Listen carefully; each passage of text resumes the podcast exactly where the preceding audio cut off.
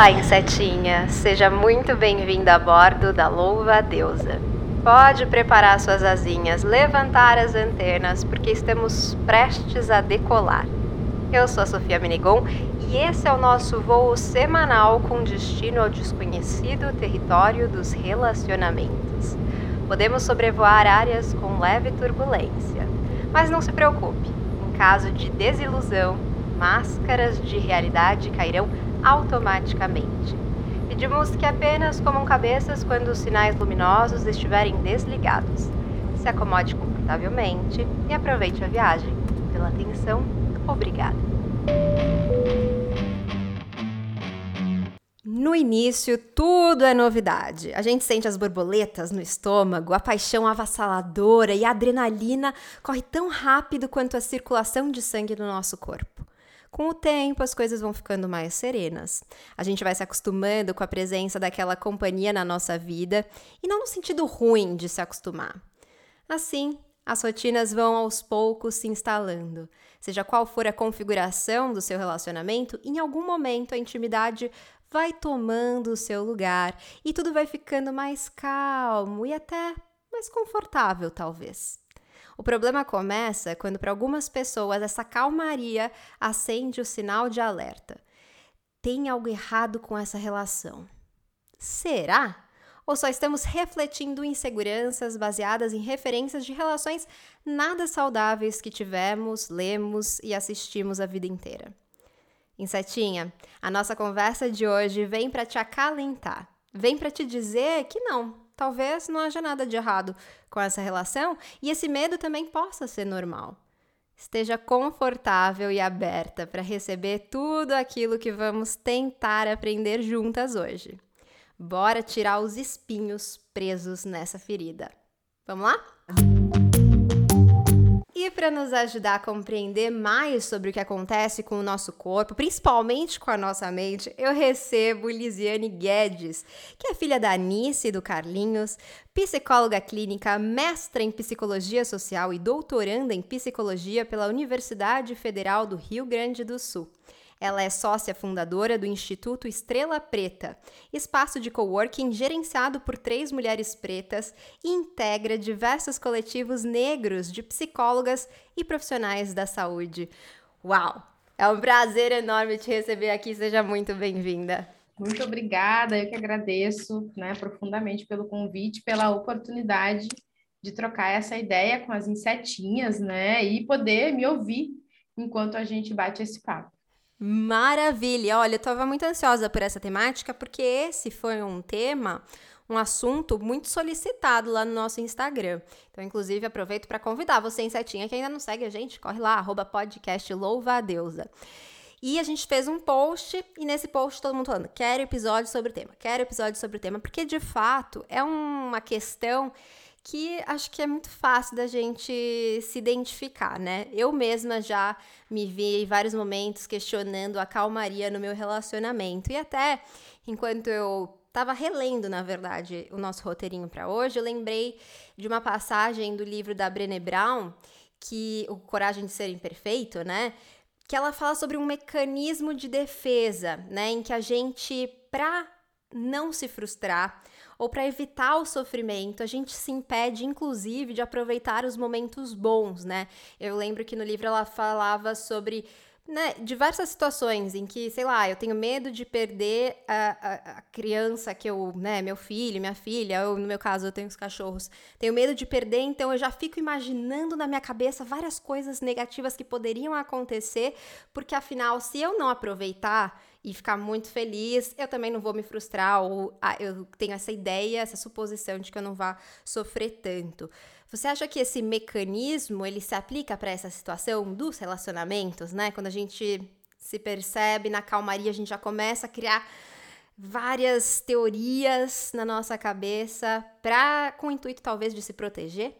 Então, Sofia, eu queria começar primeiro me localizando um pouquinho para quem vai nos ouvir, né? Eu acho que é, enfim, eu sou uma mulher, uma mulher cis, uma mulher hétero, uma mulher negra. Eu vivo um relacionamento heterossexual, vai fazer, fez, né? Seis anos agora, em dezembro. Então, tem um parceiro aí que eu, uh, o qual eu amo muito, Duan, um beijo para ti, meu amor. Então, parto daí, gente, certo? Para conversar com vocês sobre esses elementos que a gente pensou para hoje. É, eu acho que sim, Sofia. Eu acho que trazendo a Brené Brown e trazendo até, né, pensando aí alguns autores um pouco mais clássicos, né, e, e, inclusive botando algumas aspas aí nesse clássicos, né, a gente pode pensar inclusive com Freud essa dinâmica do que seria um mecanismo de defesa, né, trazendo a, a paranoia ou esse grande medo de que tudo aquilo que eu tenho se transforme em algo que eu venha a perder em algum momento com muita facilidade, né? Enfim, que o chão vai se abrir, aquilo que me traz muita alegria, que me deixa radiante, eu perca, né? Eu não vá mais ter essa possibilidade. Então, eu acredito que sim, que a gente acaba em vários momentos uh, criando situações não tão alegres, não tão felizes, né? Não tão, sei lá, eu maravilhosas na cabeça da gente para não se deparar com a frustração daquela, daquela experiência acabar, né? Pensando numa perspectiva micro, acho que a gente pode começar por aí. Maravilha. Tava minha intuição disse, me localizou, me mandou para um caminho certo. E aí eu quero saber se ela tá ainda indo para o caminho certo, assim. Eu fico pensando se esse mecanismo de defesa, eu acho que faz sentido pelo que você está me trazendo, ele tem a ver com insegurança, então com inseguranças que eu tenho dentro de mim, né? Porque se eu não tô insegura, talvez eu não fique com medo de que aquilo aconteça. É por aí mesmo? Sim, sim. Quando eu comecei a pensar um pouco sobre é, a nossa pauta, né, para essa nossa conversa de hoje, porque acho que cabe dizer para o pessoal que está nos ouvindo, né, para as insetinhas que nos escutam, que eu pesquiso é, as relações raciais, né? Eu pesquiso raça, pesquiso o que significa ser negro, o que significa ser branco, né? Mais uh, mais eh, nos últimos tempos tenho pesquisado sobre adoção, né? Então, assim, eu não sou uma grande pesquisadora dos relacionamentos, mas dentro desses quatro anos de psicologia clínica e da vida inteira, né, 32 anos da minha vidinha, eu lidei e lido muito com esses debates, tanto profissionalmente quanto pessoalmente. Então, assim, comecei a pensar e tentei, tentando fazer aqui um mapa conceitual na minha cabeça, né? Eu acho que uma das primeiras coisas que vem à cabeça quando a gente pensa na paranoia, né, ela, ela ou quando a gente pensa na ideia de que tem algo errado com a relação, parece que isso é sempre algo que está colocado para a mulher, né? A mulher num contexto de um relacionamento heterossexual, sobretudo, né? Uma mulher, a princípio cis, numa relação heterossexual.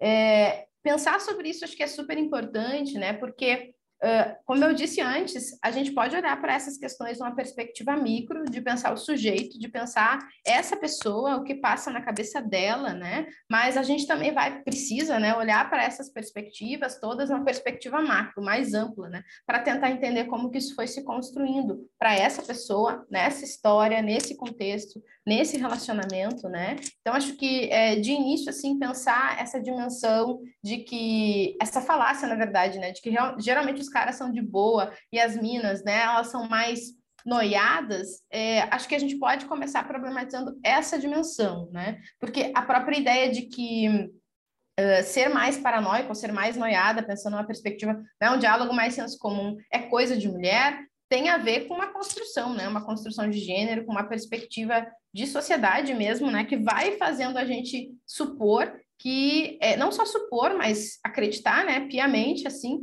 que em muitos contextos a gente não está mesmo segura nas relações, né, com esses caras, e eu falo de relacionamentos, eu estou falando de relacionamentos heterossexuais aqui, né, com pessoas que vivem perspectivas, inclusive, cis heteronormativas mesmo, né, aqueles modos de se relacionar em que o cara faz o que ele quer fazer, e em muitos contextos essa, essa pessoa, essa menina, essa mulher, ela tá num limbo, né? Muitas vezes sem, sem se perceber, sem saber do seu desejo, meio que à mercê desse cara, né? Então, é, dá para pensar assim nisso, assim, dá para pensar paranoia, dá para pensar defesa, dá para pensar ansiedade, insegurança, né? Mas também dá para pensar é, na, na, necessidade de problematizar os papéis de gênero, né? De problematizar os modelos de relacionamento e de pensar mesmo quem é esse cidadão com qual eu escolho me relacionar, né? Acho que já dando um salto aí, acho que tem a ver com escolher, né? Mesmo que numa sociedade como a nossa, racista, sexista, transfóbica, né, lesbofóbica, em muitos contextos não seja possível escolher ou não,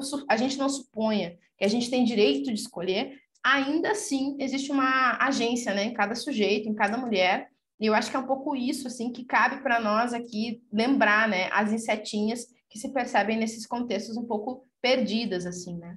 Quando você fala escolher, é, escolher com quem a gente está, você acha que então eh, essa escolha pode implicar na redução desse sentimento de que tem algo errado, nessa insegurança que gera esse sentimento? Eu acho que sim e acho que não. Acho que depende, né? Vamos pensar assim, por exemplo, uh, sei lá, vamos pensar uma primeira situação, né, em que o relacionamento está começando. Eu escolhi me relacionar com essa pessoa, eu curti ela, a gente ficou numa balada por algum motivo, sei lá, ou algum aplicativo de relacionamento, alguma coisa aconteceu por aí, a gente se encontrou, certo? E eu gostei, foi bom para mim, estava sendo bom para mim várias questões. A conversa, o sexo, né, o que a gente fazia junto, ia no cinema, sei lá, né, gente, pandemia, por favor, se cuidem, mas enfim, né, uh, uh, três doses de vacina, as pessoas a gente acredita que devem saber o que fazem, né? Uh, bom, foi uma escolha, né? Até aí foi uma escolha.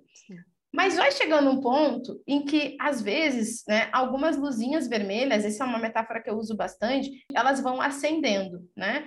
Como assim luzinhas vermelhas, Lisiane? Luzinhas vermelhas, assim, tem algo que aqui me chamou a atenção, tem algo aqui que me deixou desconfortável, né? Minha barriga ficou meio, meio sei lá, eu, apertada, assim, né? Mas dando uma perspectiva boa. Me deixou meio angustiada, fiquei meio ansiosa, não curti muito, a pessoa me deixou esperando, a pessoa não me atendeu por algum motivo, a gente combinou e ela não apareceu, né? Ou ainda lembrando do, do podcast da, da Dea Freitas, né? Enfim, acho que eu gosto muito do podcast dela também, e enquanto eu pensava sobre os nossos temas de hoje, eu lembrei de vários dela, né? Assim, de, de a pessoa ir para sei lá, para um rolê, para sair para jantar, a pessoa esquecer a carteira, aquelas coisas que fazem a gente pensar assim, cara, o que, que eu estou fazendo aqui, né? É um pouco essa dimensão da escolha que eu quero invocar, assim, né? A escolha como aquela possibilidade da gente, às vezes, se esquivar um pouco de algo que vem vindo e que a gente está sentindo que é estranho, né? Porque em muitos contextos, essa, essa paranoia, essa suposição de que tem algo errado,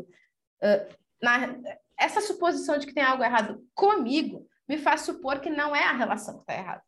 Né? Faz parecer que quem está errada sou eu. Eu que não estou pensando muito bem, eu que estou confusa, eu que não sei direito das coisas. E essa é uma narrativa que a gente conhece bastante, né? Tem até um termo em inglês que eu nunca sei pronunciar, que eu acho que é gaslight, né? Sim, sim. Que é essa dimensão do cara, ou às vezes, né, de outra mina, tá ali me fazendo supor que eu não sei direito aquilo que eu estou sentindo. Então, é, pensar em, em, em, agência, pensar em possibilidade de escolha, é lembrar disso é lembrar que a gente é um sujeito minimamente autônomo, mesmo num contexto, né, uh, cheio de problemas, como são as estruturas sociais nas quais a gente vive, em que a gente pode minimamente fazer alguma coisa, seja dizer um sim, seja dizer um não, seja sair daquele lugar, né? Seja, sei lá, eu pegar um aplicativo de transporte e ir para algum lugar, sair daquele cenário, né? Se proteger, né? Acho que é um pouco sobre isso que eu queria ressaltar, assim. Não quero que pareça que eu acho que, que todo mundo tem a mesma possibilidade de escolha, porque não é, né? Não quero que pareça também que, enfim, que isso é romântico, que isso é vazio, porque também não é.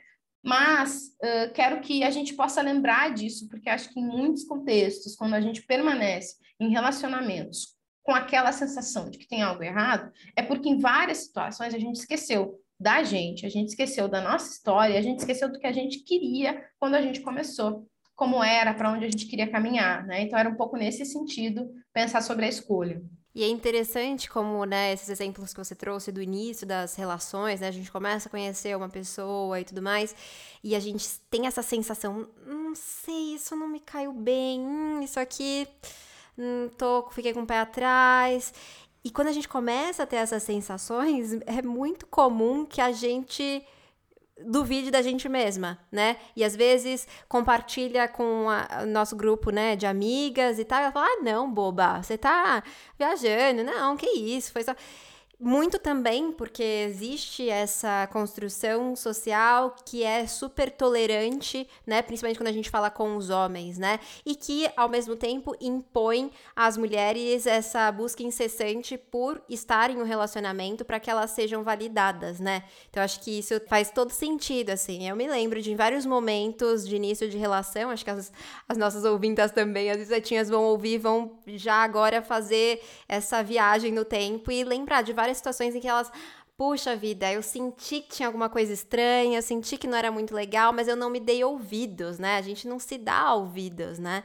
Nessas, nesses momentos. E é importante ouvir o que a gente está pensando, o que a gente está sentindo, né? Colocar uma atenção especial, né? Pra gente mesma, né? E você falando de construções, né? É, eu fico pensando também na influência, enfim, do amor romântico, né? Na influência de uh, músicas, TV, né? Séries, filmes, uh, contos de fadas que a gente ouve desde cedo. Eu lembro de.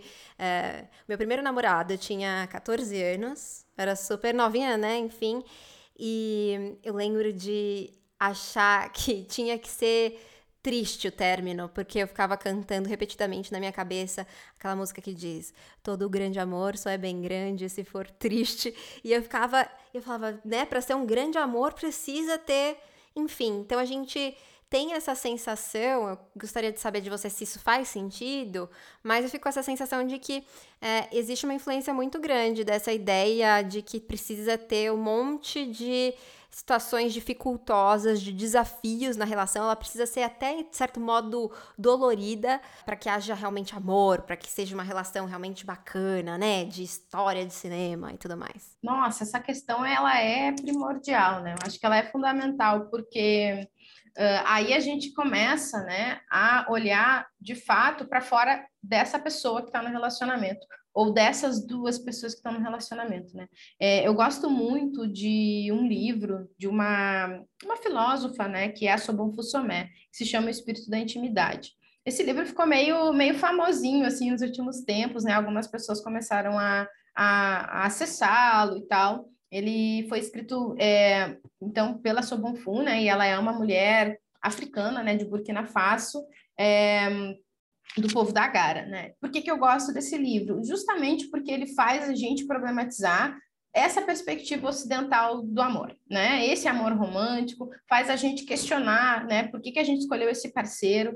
Na verdade, enfim, tem muito do livro que talvez não se adeque para mim, para ti, para tantas outras das, das meninas, né, das mulheres que estão aqui nos escutando, certo? Então, não é para ser uma regra, não é sobre isso, mas é sobre a gente poder problematizar um pouco como vão se construindo esses percursos em relação ao amor, né? E as imagens, né, as ideias, assim, os, os um, os nossos ideais, né, sobre o que é amar, o que é ser amada, né? Então, quando tu falas sobre esse processo de que o amor ele precisa passar por vários percalços para ter o seu valor, né? Isso me faz pensar no livro. Também me faz pensar no livro essa própria ideia uh, romântica, fechadinha, né, de que o relacionamento ele tem que ele tem que ser sempre 100%, né? É, é, no livro ela vai falar um pouco sobre a ideia do topo da montanha, né? Ela vai dizer que os relacionamentos, ela vai problematizar essa ideia do Ocidente de que os relacionamentos têm que começar e permanecer constantemente no topo da montanha, em vez de a gente pensar ou a gente poder pensar, né, que a gente caminha para algum lugar quando entra num relacionamento com alguém.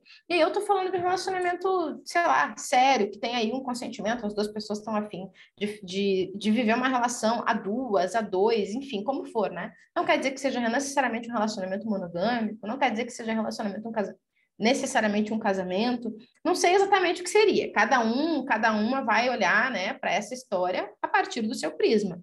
Mas a ideia é essa, né? A gente pensar que as pessoas, elas, uh, nós, né, a gente faz esse movimento de apresentar o nosso melhor quando a gente conhece alguém, né? E muitas vezes a gente esquece de apresentar também as vulnerabilidades, pensando um pouco na Brené Brown, né?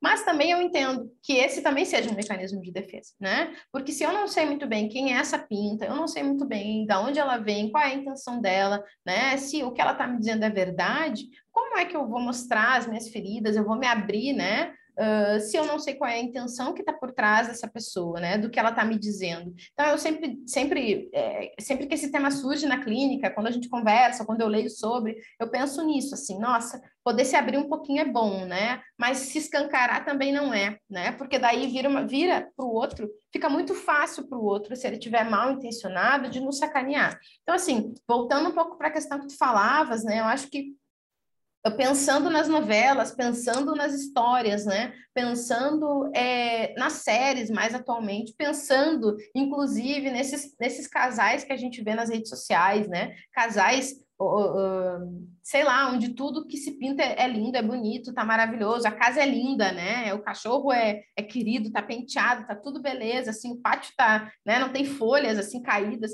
É, pensando nessas ideias, nesses ideais muito bem construídos, eu acho que a gente acaba, em muitos contextos, sendo meio que vítima desse processo, né? Sendo meio que capturado por essa lógica, como se uh, e só isso fosse aquilo que estivesse ali, fosse o real, né? Quando na verdade não é. Quem é, quem aqui não viveu um relacionamento, não vive um relacionamento ou não pretende viver um relacionamento e não se percebeu já, né, pensando sobre aquilo que não estava bem, aquilo que não estava bom, né? As pessoas elas não, é, muitas vezes não querem, não conseguem, não gostam, né? Não ou não toleram lidar com aquilo que não tá bom na relação, né? E essa é uma dimensão que eu sempre trago quando eu converso com as pessoas que eu atendo ou quando eu no meu relacionamento, né? A gente precisa poder falar sobre as coisas que nos incomodam. A gente precisa poder dizer sobre aquilo que a gente fez e que não era legal para o outro. Em alguns contextos, a gente precisa poder se pai dizer, olha, tu me desculpa, eu gritei, eu não queria ter gritado, é, eu gritei por causa disso, disso, daquilo, né? Enfim.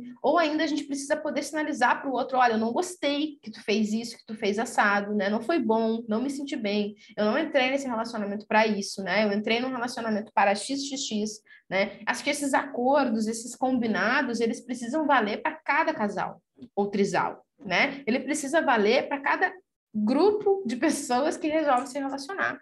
E antes de tudo, esses acordos precisam valer na relação que eu construo comigo.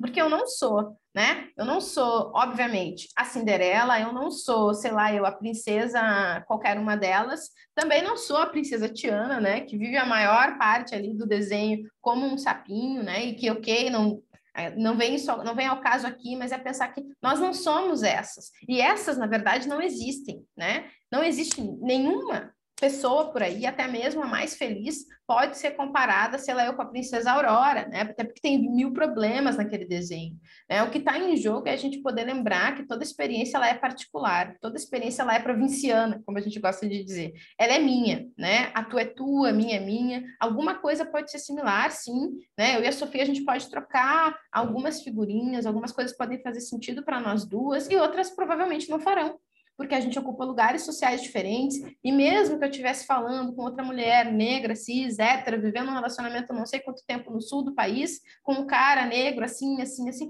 ainda assim seria diferente, né? Então, eu acho que esse é o grande desafio, é a gente, às vezes, se lembrar que a gente até pode olhar para outras referências, a gente até pode se inspirar nessas referências, mas a gente não pode para o nosso bem, achar que essas referências elas são a verdade absoluta para os relacionamentos felizes, né? Porque isso é uma armadilha, é uma armadilha do mundo capitalista, é uma armadilha do desse mundo sexista, é uma armadilha de construções patriarcais, enfim, eu posso citar mil coisas. É uma armadilha, o, o importante é esse, né? É isso. E, e a gente tem que estar ciente disso, porque senão a gente, se, a gente acaba entrando nessa, né? Assim, meio que, que meio que desnorteada, meio que sem sul, melhor dizendo, né? E permanecendo em arranjos que não servem para nós, né? Então, uh, acho que a primeira coisa a se pensar dentro disso que tu está falando é a gente poder olhar para essas, essas séries, esses filmes, essas histórias e poder estranhar. Né? Algo que eu gosto bastante de trazer para as pessoas que eu atendo é essa dimensão do estranhamento. A pessoa te disse tal coisa que não estranhou, tu te sentiu assim, tu não estranhou, né? Tu recebeu uma proposta assim, tu não estranhou, não te pareceu que era golpe, enfim, estranhar é bom, gente, porque às vezes a gente vai com essa dimensão de que, ah, eu não posso achar que tem algo errado na minha relação porque tá tudo certo. Não, o que tu sente, tu sente. Se tu pode ou não pode, é outro papo. Se tá certo ou tá errado, é outra coisa. Se tu fica feliz ou infeliz com o que tu sente, é outra dimensão. Mas esse sentimento tá aí, né? E ele tá te dizendo alguma coisa. Essa intuição, esse sopro no ouvido, é o que tu quiser acreditar. E se tu não for né, a pessoa que mais te ouve, quem vai ser? Não vai ser o teu parceiro, não vai ser a tua parceira. Por mais que seja uma pessoa massa, né? Não vai ser. Por quê? Porque se tu não está te ouvindo, o outro também não vai te ouvir. Né? Essa é a dimensão que eu acho que nos interessa aqui. Então, é, penso que é por aí, né? E para chegar nesse nível, tem que ler. Tem que ler, tem que estudar, tem que conversar, tem que bater papo no bar com as amigas, né? Tem que, às vezes, desconfiar ou discordar do que as amigas estão dizendo, né? Tem que discordar do que a mãe fala, às vezes. Às vezes tem que ouvir, né? É isso, assim, eu acho que tem um pouco de tem um pouco de tudo nessa pergunta que tu faz, Sofia, ela é bem importante para a gente nos permitir uh, vivendo, viver a vida do outro, né? Como se nós fôssemos um personagem de uma história que não é a nossa vida, né? E que, portanto, não vai vir com os altos e baixos que a vida normal tem. Perfeita, eu adorei isso do estranhamento, né? Eu sou Eu, eu acho que eu até levo isso à, à máxima potência, assim. Aqui em casa eu, eu vou, por exemplo, eu, eu não, não sigo nenhuma religião específica, mas eu faço um tratamento espiritual para o meu cachorro. E como parte desse tratamento, a gente tem que fazer um evangelho no lar. E aí eu pego os livros e aí a gente começa o evangelho, né? E aí eu vou lendo, ah não, peraí, isso aqui era assim naquele tempo, gente, não pode. Eu fico fazendo o evangelho questionando e estranhando à medida que eu faço, ainda que seja, né, supostamente ou teoricamente um momento ali solene, né? Sério, de um ritual importante que eu levo a sério, mas eu acho importante até nesse momento trazer esse estranhamento. E muito importante levar para as rodas de amigas, né? Como você trouxe, né? Não é tudo que a sua amiga que vai dizer que você precisa aceitar e achar que tá certo, né? Questione. No mínimo, questione, né? Tenta entender consigo mesma se aquilo faz sentido para você. Né? E quando você falou no do topo da montanha, me lembrei de da questão paixão, porque também tem, me parece que isso tem um pouco a ver com a nossa temática, porque é, a gente está sempre, parece que acreditando que a vida dois tem que ser uma paixão eterna, né? Então a gente começa o relacionamento aí, a paixão é, é gostosa, adrenalina, enfim, mil coisas acontecendo ali no nosso corpo, de fato. Mas ainda bem que a paixão acaba, porque assim, né? Ou então, porque senão a gente não ia conseguir viver, né? É um momento que você fica ali focada naquela, naquela outra pessoa, vira quase como uma obsessão, assim. E a verdade é que para todos os casais que permanecem juntos depois dessa fase, vai diminuir, uh, né? No mínimo diminuir essa, essa sensação, mas parece que a gente tá buscando sempre a paixão. Você acha que isso tem a ver também com essa sensação de que, bom, quando a paixão acaba, aí essa o restante, né, essa continuidade do relacionamento parece que tá muito morno, mas na verdade não é, que você tá comparando com uma coisa que é impossível de manter para sempre. Faz sentido isso? Muito, né? Faz muito sentido, assim, e eu acho que é um pouco isso que o livro traz, assim, né? E não só esse livro, como muitos outros que a gente poderia pensar, talvez até mais aproximados da nossa realidade aqui no Brasil, né? Ou ainda pensando, sei lá, eu, perspectivas. Pensar pessoas que escreveram em outros lugares do mundo, assim, né? Sei lá, Bell Hooks, Audre Lorde, acho que são nomes importantes também que nos ajudam a pensar relacionamentos, a pensar o amor, né? A importância do amor na relação com a gente, primeiro, né? E acho que sim, acho que tem muito a ver, assim, acho que acho que tem uma dimensão de expectativa versus realidade, assim, né? Que que não se sustenta ao longo dos tempos da mesma forma sempre, né? E, e, que bom, né? Acho que esse é um outro ponto, que bom, porque aquilo que a gente sente quando a gente está conhecendo alguém tem um misto da, da paixão, tem um misto da animação, de estar em processo, né? Mas também tem as inseguranças que estão colocadas ali naquele início, porque a gente não sabe muito bem quem é a outra pessoa. Bom, tem aqueles que vão dizer que a paixão vai durar dois anos e depois o restante é amor, papapá. Não sei se é bem por aí, se, se, é, se é datado dessa forma, talvez seja, para alguns autores, para algumas pessoas, mas eu acho que o que está em jogo é a gente entender que um relacionamento é um percurso né? Um relacionamento ele é um percurso e a gente, é, enfim, quando vai para, sei lá, vai para a praia, tu não passa todo o tempo na beira do mar, né? É lindo, a vista é linda, né? É maravilhoso, mas às vezes chove, às vezes a maré sobe, tu tem que fazer uma caminhada do mar até o lugar onde tu tá, né? Não vai dormir na beira da praia, né? Não vai, sei lá, eu fazer mil coisas ali cheias de areia. Então, assim, o ponto é pensar que uh, existem momentos bons, existem momentos fenomenais, existem momentos que não são tão bons. Não pode haver, na minha concepção, momentos horríveis, perversos, momentos assim, o fim do poço num relacionamento. Né? Como assim, Lisiane? O que, que isso quer dizer, né? Tu acha que a relação... Não, eu acho que a gente pode viver situações difíceis com o nosso parceiro, com a nossa parceira, mas que não necessariamente tenham a ver com algo que aquela pessoa fez para nós. Entende? Assim, a gente perdeu alguém, a gente perdeu algo, a gente perdeu, sei lá, a casa, a pessoa perdeu o emprego, a gente está aqui se virando. A própria pandemia é prova disso, né? Quantos relacionamentos se encerraram ao longo da pandemia porque lidar com o nosso ou a nossa parceira 24 horas por dia não é fácil. E, portanto, muita gente acabou resolvendo que não dava mais. E está tudo bem nesse sentido. né? As pessoas, como dizia minha mãe, como diz a minha mãe, minha mãe tá viva, meu Deus, né? Mas ela dizia porque ela não diz mais, gente, nesse sentido, né? Tu não nasceu grudada no outro, né? Todo mundo é muita gente. Então, enfim, a gente nasce singularmente, enfim, a vida vai seguindo. Então, acho que o que está em jogo é pensar sobre isso, assim, é pensar sobre o fato de que a gente constrói relacionamentos para que a vida seja melhor, para que as coisas sejam mais leves, para que a gente seja mais feliz, né? Então, se uh, de uma certa forma eu estou vivendo um relacionamento, e esse relacionamento, ele mesmo depois de um certo tempo, né, ele já não me traz mais essa felicidade da qual eu estou falando, ele já não me deixa mais alegre, né? Eu preciso pensar por que, que eu permaneço. Eu preciso pensar sobre isso. Foi eu que decidi entrar, e sou eu, somente eu posso decidir sair, né? A não ser que a outra pessoa me saia, quem decide se eu vou ou não sair da relação sou eu, né? Então eu acho que é um pouco é um pouco isso que está em jogo, assim, a gente poder pensar sobre isso, mas também poder problematizar. Será que eu estou sentindo falta daquele fogaréu inicial? Será que tem algo que eu possa fazer? A minha relação é boa, eu gosto dessa pessoa, a gente vive coisas massas, será que a gente consegue, nós dois, né? Ou nós duas, apimentar isto e eu falo de perspectivas afetivos sexuais, eu falo de projetos de vida, eu falo de, de eu falo daquilo que a pessoa quiser. Não estou falando, é, falando de transar, mas também estou falando de uma viagem diferente, estou falando das pessoas poderem, sei lá, viver um tempo longe uma da outra, seis meses, né? Sei lá, penso na minha experiência, ah, vou fazer um doutorado de sanduíche, vou ficar um tempo fora, né? Não fiz isso ainda, mas eu, eu e o meu noivo, a gente fala sobre isso, né? Não, vai ter um tempo em que eu vou, tu vai ficar, ou ele vai, eu vou ficar. A gente vive isso de tempos em tempos, né? Viagens que um faz, o outro não faz junto, porque isso é importante, porque mantém a nossa singularidade, faz a gente sentir saudade. Quando a gente se encontra, é gostoso, né? A gente sente saudade, às vezes, de dormir junto. Mas, às vezes, dormir junto é um saco, tá muito calor. Então, assim, gente, esses processos que a gente pode pensar,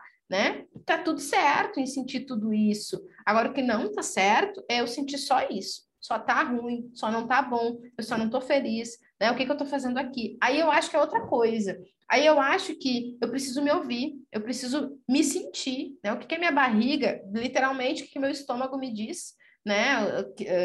Se antes era friozinho na barriga e agora é um nó, o que, que esse nó está falando sobre a relação que eu estou vivendo, né? Não quer dizer que eu tenha que chutar o pau da barraca, que eu tenho que acabar o meu relacionamento, sei lá eu de quanto tempo, hoje, amanhã, necessariamente, mas quer dizer que eu preciso pensar sobre isso. Eu preciso me escutar, né? Eu preciso escutar o que esse afeto está me dizendo, né? Porque, enfim, ele é algo, né? Ele não brotou do nada, ele está ali, ele é interno. Por isso ele tem um valor, né? Deveria ter um valor inenarrável, né? Ele é é fundamental que eu possa me escutar e possa me entender, né? E aí a gente vai para uma outra questão que eu vinha pensando antes, quando pensava aqui as questões, né, do, do, nosso podcast, que é justamente a importância do processo de autoconhecimento, né, de se escutar.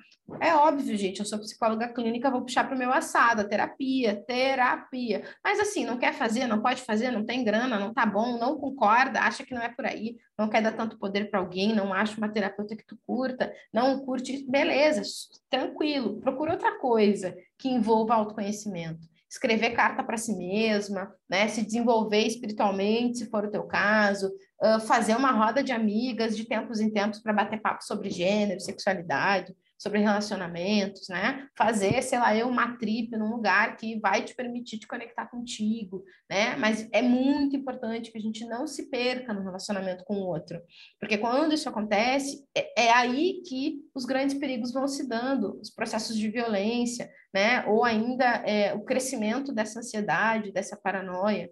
Enfim, né? Já estou falando demais, mas acho que é um pouco por aí que a banda toca. Sim, eu ia trazer justamente para esse ponto, você já adiantou, assim, que eu tava pensando, né, quando você falou, eh, quando a relação não tá realmente trazendo nenhuma felicidade, eu falei, mas tem algum momento em que é, pode acontecer, tô falando por mim, assim, da a relação, você não tá te trazendo felicidade, mas também nada mais tá te trazendo felicidade, sabe? Quando você não tá bem de uma forma geral. E aí, às vezes, nem é uma questão da relação, né? É uma outra questão que está dentro de você que você precisa entender, né?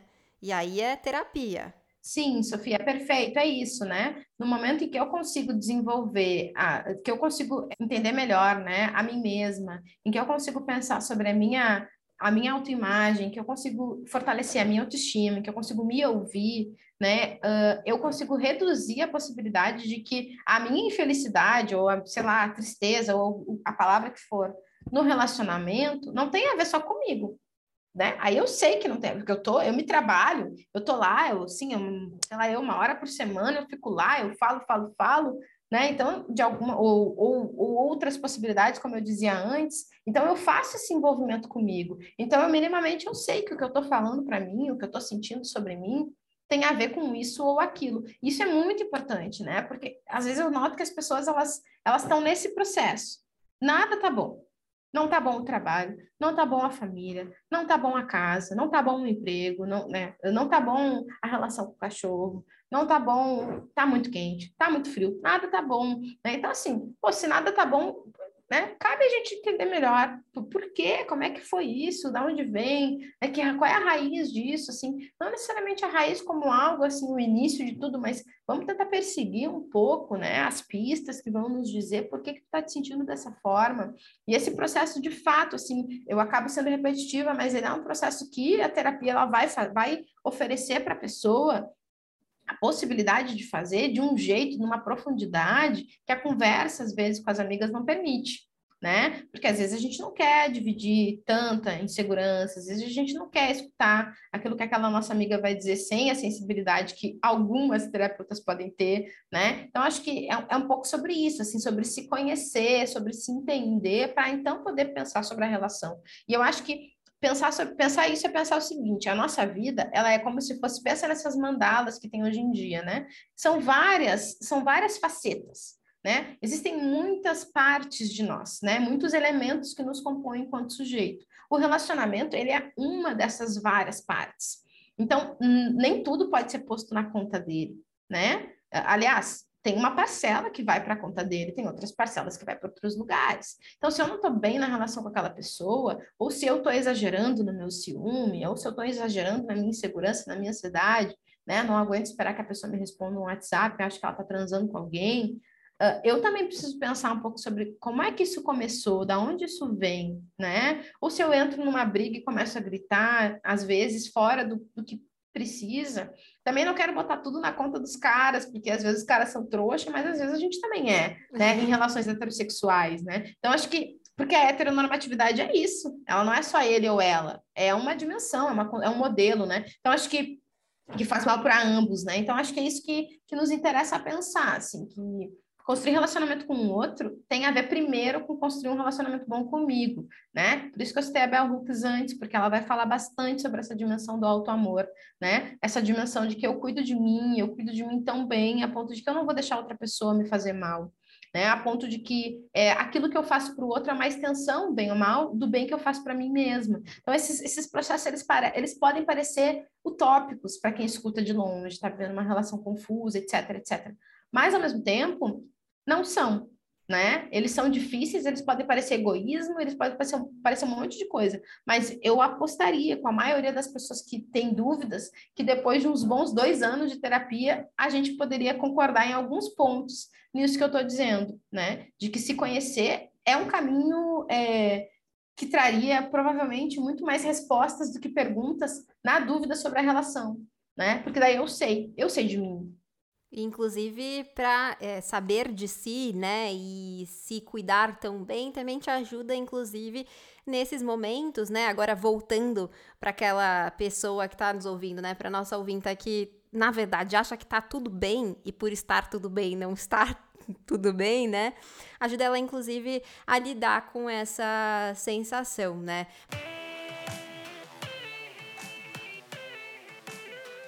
Eu fiquei pensando também numa máxima, assim, né? Que a gente ouve bastante. Eu não sei se a gente ainda ouve, mas eu lembro de ouvir, assim, na minha infância e tudo mais, de que casal que se ama briga, né? Casal que não briga não se ama, né? Então, quando você não briga mais é porque já acabou o amor, né? E eu fico pensando, né, da importância talvez da gente falar aqui, uh, se isso também não é uma forma de romantizar, inclusive, né, as relações abusivas, né? As relações tóxicas que não nos fazem bem, né? Pois é, bem interessante essa questão. Eu acho que casais têm conflitos. Ponto. né? Casais têm conflitos porque são duas pessoas com suas bagagens, né? Uh, a gente costuma dizer em determinados contextos que quando tu te relaciona com uma pessoa, tu não te relaciona só com ela, tu te relaciona com ela, com a mãe, com o pai, com o irmão, com o cachorro e com toda uma geração, né, ancestral daquilo que essa pessoa está trazendo. Por isso a importância de escolher bem essa pessoa, né? Ou de tentar, assim, né? Fazer essa escolha, buscar fazer essa escolha da melhor forma possível.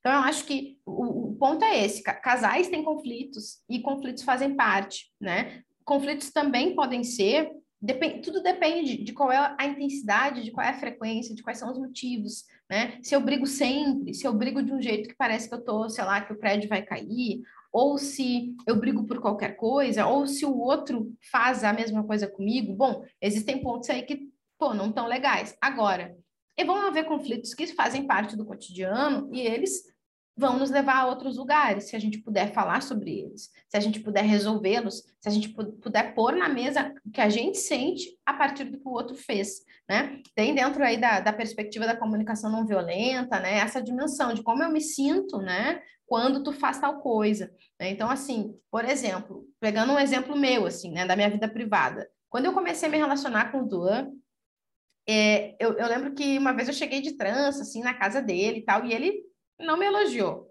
Nossa, aquilo para mim foi o fim da picada. Como assim? Eu passei cinco horas trançando o cabelo para chegar aqui o cidadão não me dizer nem, nossa, como está bonita, não sei o que, enfim. Eu tinha feito as tranças para mim, né, gente? Mas um biscoitinho de vez em quando não faz tão mal. Quem e eu fiquei quer? braba com ele. Quem não quer, exato. Eu fiquei braba com ele. Falei para ele, poxa, bom, seis anos depois, o que, que eu entendi? Ele tem um tempo, e esse tempo é dele, é próprio, né? Às vezes ele leva um, dois dias para trazer à tona coisas que eu já pensei lá no primeiro momento que eu botei o pé dentro de casa. E é isso aí. Eu me relaciono com essa pessoa. Se eu acho que tem algo que não está bem, se eu acho que falta, eu vou sinalizar.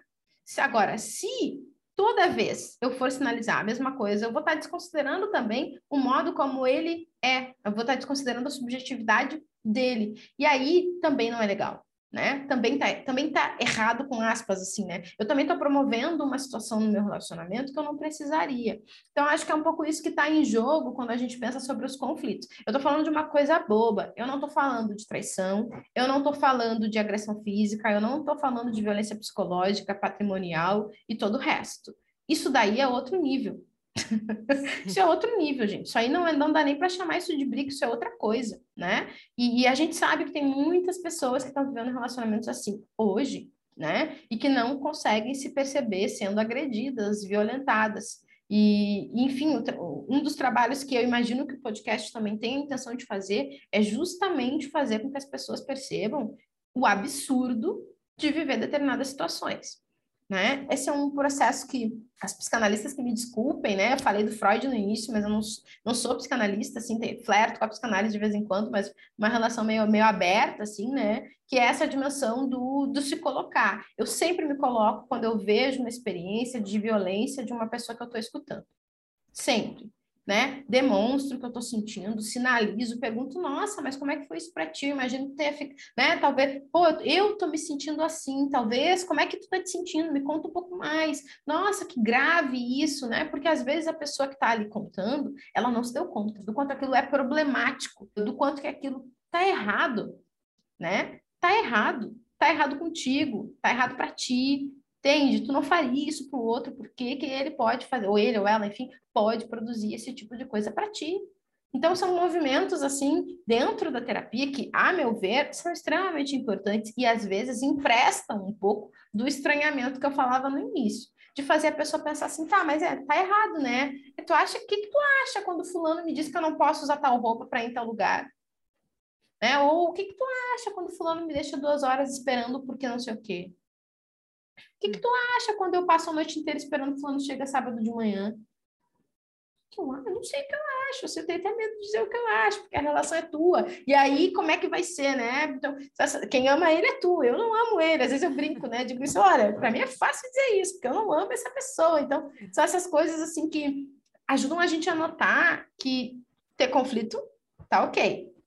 Brigas eventuais, dependendo do nível, acho que faz parte né? Agora, se aquilo virou uma rotina, se é todo dia, se é um inferno em casa, como a gente, né, talvez já tenham ouvido, ouvido falar, eu acho que daí é preciso pensar um pouco mais sobre a finalidade desse relacionamento, sobre por que que entrou, por que que permanece, né? O que está em jogo se sair, né? Porque às vezes as pessoas pensam nisso, pensam nas crianças, pensam no apartamento que está financiado, né? Pensam no dinheiro, não tem autonomia financeira, a família não acredita, sei, várias. Então são vários movimentos que eu acho que só a pessoa pode fazer, mas acho que, enfim, a nossa função é essa, é plantar a semente da dúvida, né? Quando a coisa não vai bem, para que a pessoa possa se autorizar a dizer, não, realmente, fulana disse e eu concordo com ela. Eu acho que isso não está certo. Eu acho que eu não estou feliz aqui, né? Acho que é um pouco sobre isso, né? Desromantizar os conflitos, né? Exatamente. Então, é possível sim, né? Eu lembrei também de uma relação que eu tive também, jovem. Eu namorei muito.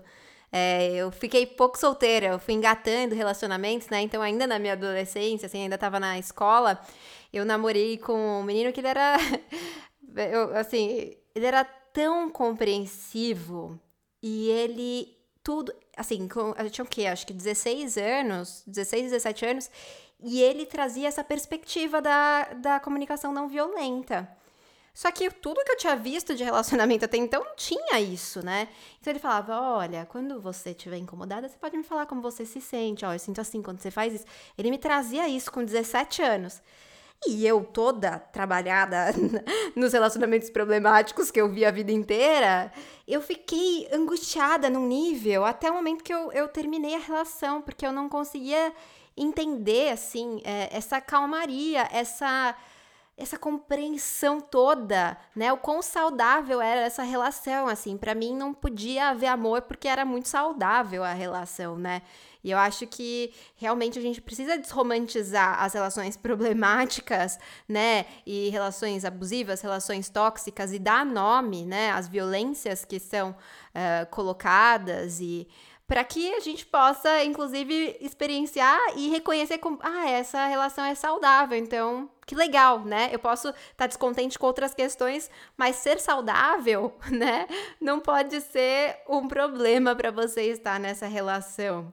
E aí, é, eu queria te perguntar o seguinte: é, como que a gente percebe, né, que esses sinais, é, por exemplo, né, a gente está aqui falando da calmaria, das relações estão indo bem, é saudável, é legal, é, tem compreensão, tem diálogo, tem conversa, eu posso fazer tudo, né? Porque tem, eu já ouvi muitas é, ouvintas trazendo isso. Ai, mas eu posso fazer tudo, ele não liga, ele não sente ciúmes, ele não questiona, né? E, e se sente, putz, tem coisa errada, não sei o quê. Enfim, quando que de fato existe um problema na calmaria, não sei se é a calmaria, talvez é, tenha outro nome, né? Mas quando de fato essa essa sensação de que tá tudo bem, talvez não esteja de fato tudo bem, e quando é só paranoia, tem como a gente identificar? Nossa, uma boa pergunta essa, né? Uma boa pergunta mesmo, assim. Acho que, de fato, a pessoa precisa investigar o que significa para ela um relacionamento saudável, um relacionamento calmo,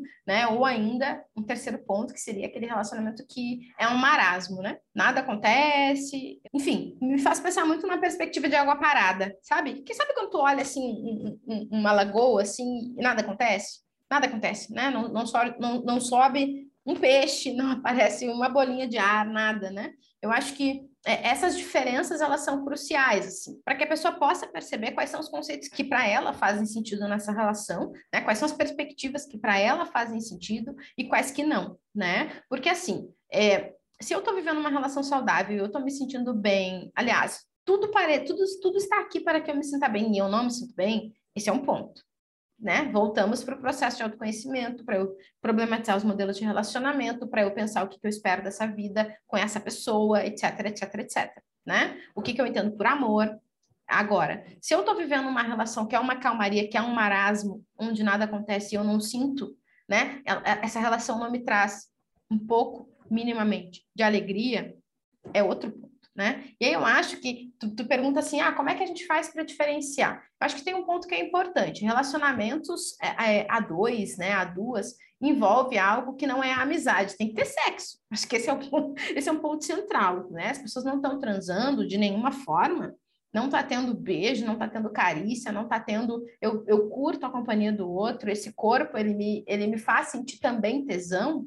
Acho que daí pode ser que tenha se transformado em outra coisa. E aí a gente pode pensar isso em relacionamentos longos, né? Em casamentos de bastante tempo, ou namoros longos também, né? Ou pessoas, por exemplo, que viveram intensamente o seu primeiro, sei lá, um ano e meio, dois anos, depois foram morar juntas numa pandemia da vida, e daqui a pouco estão se percebendo, vivendo uma coisa que tá, né, sufocante ou, ou, sem graça, né? Eu acho que cabe investigar isso, né? Acho que pensando nisso, nada obriga alguém a ficar num relacionamento, mesmo que ele seja saudável, que as coisas estejam calmas, se a pessoa não está feliz, né? Acho que tem uma dimensão do desejo. É preciso que eu deseje, né, continuar essa relação. Se ela não faz mais sentido para mim, eu posso sair né? Por quê? Porque também tem isso. Fulano é um bom parceiro, fulano é um bom pai. Quem já não ouviu isso, né? Oh, fulano é tão legal, ela é tão bonita, ela é tão isso, ela tem trabalho massa, vocês viajam, o que, que, que tá errado? Tá procurando pelo em ovo. Gente, pelo em ovo, é, é, essa, essa frase, ela tem mil problemas, assim, né? Porque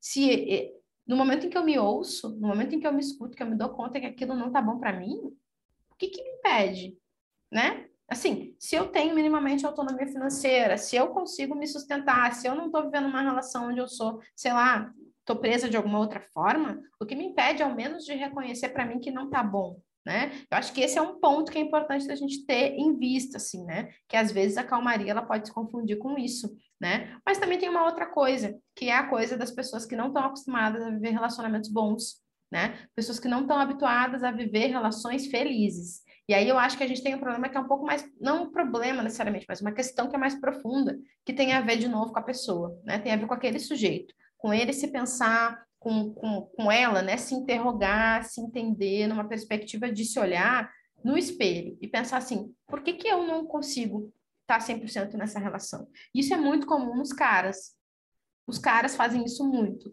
né? Caras heterossexuais fazem isso demais, de não, não permitir que haja profundidade na relação que se constrói com a outra pessoa, de não permitir que a outra pessoa entre, que, que a conheça de fato, que veja, né, as características que não são legais também, os defeitos, como a gente diz, né? As vulnerabilidades. Tem muito cara que faz isso, né?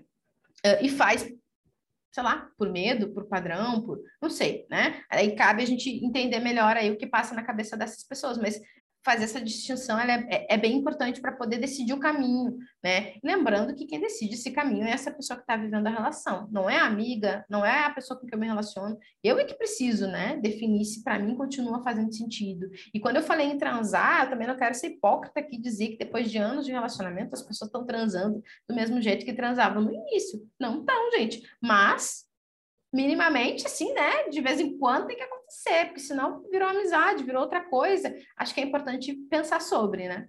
Perfeito. Então, no final das contas, né, um relacionamento tranquilo é diferente de um relacionamento sem graça e infeliz e chato, que já tá tedioso, né? Uma coisa não tem nada a ver com a outra. E pensando aqui também nas pessoas assexuais que nos acompanham, talvez, né, esse desejo direcionado para a pessoa, para estar com a pessoa em outros lugares, né, não necessariamente no sexo, mas em outros lugares, como você trouxe, né? Isso, admirando a pessoa, curtindo a pessoa, né? É importante ter trazido isso. Eu quase que esqueci. Perfeito. E então vamos agora, gente. Eu poderia aqui ficar falando, tipo, anos sobre esse assunto, porque tem muitas nuances, dá pra gente ir por muitos lugares, né? Eu até vou te convidar já para uma parte 2, assim, porque eu tenho certeza que as nossas ouvintas vão trazer mais questões. Aliás, aproveita, ouvinta, corre lá no nosso Instagram, arroba podcast e manda as suas perguntas para a gente pensar aqui numa parte 2. E vou te convidar, então, para vir comigo para área de turbulência. É o seguinte, Lisiane, a gente vai falar alguma coisa que tá entalado. A gente não, né? Você. Você vai falar pra mim alguma coisa que tá entalada, uma verdade, assim, que você quer jogar e sair correndo. Não precisa explicar, eu não vou fazer nenhuma pergunta a respeito. Só jogar a braba mesmo. Então, qual que é o seu área de turbulência de hoje? É, a, o meu área de turbulência dessa semana vai para essa experiência que a Linda Quebrada está vivendo no Big Brother Brasil agora, né? Tem me tomado, assim, né, nos últimos tempos. Olha que eu nem assisto, mas as redes sociais trazem isso bastante. Então, essa é a minha área de turbulência de hoje. Ai, difícil não comentar. Difícil, porque também tá aqui, ó, me angustiando.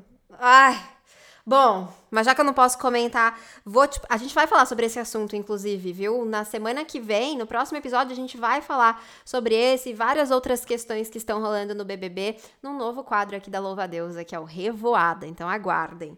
E então vamos. Cabeça! Agora eu quero saber de você o seguinte: de quem você comeria uma cabeça ou que situação te faria comer uma cabeça? Pensando no nosso assunto de hoje, Olha, eu acho que daria para comer a cabeça suave, assim, né? Daqueles caras que fazem as minas acharem que elas estão malucas, né?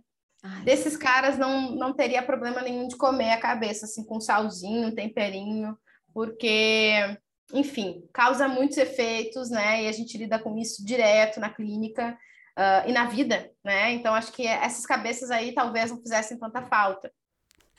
Eu comeria também. com certeza. Talvez ficasse um pouco indigesto, mas assim, comeria, com certeza. Olha, eu sou aqui só gratidão. Muito obrigada por ter topado conversar com a gente sobre esse assunto. Foi muito, muito rico, assim. Eu aprendi demais e acho que me abriu muitas perspectivas sobre essa questão dos relacionamentos de uma forma geral, mas principalmente sobre essa nossa tentativa de sempre achar que tem algo errado enfim, e às vezes tem mesmo, como a gente descobriu. Então, muito, muito obrigada por compartilhar com a gente hoje. Eu que agradeço, Sofia, agradeço a ti, agradeço a toda a equipe, né, do podcast, agradeço as ouvintas, né, espero que tenha feito sentido, que tenha deixado vocês pensando com algumas pulguinhas aí, né, atrás da orelha, é, para estranhar, né? A gente não precisa concordar em tudo, dá para estranhar, tá bem, é bem tranquilo e que a gente possa seguir conversando sobre essas questões e mais do que isso, né? Que cada uma de nós possa seguir conversando consigo mesma sobre tudo isso que a gente bateu papo aqui e daqui a pouco sobre coisas que nem passou pela nossa cabeça, mas que também são importantes para quem está ouvindo. Com certeza, bora estranhar, bora conversar. E, inclusive, para as nossas insetinhas voarem até você, qual que é o seu arroba? Como que elas te encontram nas redes? Elas me encontram nas redes, principalmente no Instagram, mas também no LinkedIn, se eu não, acho que estou pelo LinkedIn também, Facebook, enfim, como psico.lisiane Guedes, Lisiane com Z, certo? Maravilha, bora voar até lá. Se você ainda não conheceu, corre lá. E ó, daqui fica o meu desejo de relacionamentos mais saudáveis para você, seja qual for o relacionamento. Que você aprenda com o tempo e a convivência consigo mesma que você é merecedora de paz, amor e respeito. Insetinha, eu espero que você não tenha que comer cabeça nenhuma de louva-a-Deus nenhum pelo máximo de tempo possível. Vamos tentar segurar até a próxima semana, vamos ver se dá. Se precisar, come, senão a gente faz um belo banquete juntas. Seja feliz sempre que conseguir. Viva o meu, o seu, o nosso prazer. E até a próxima.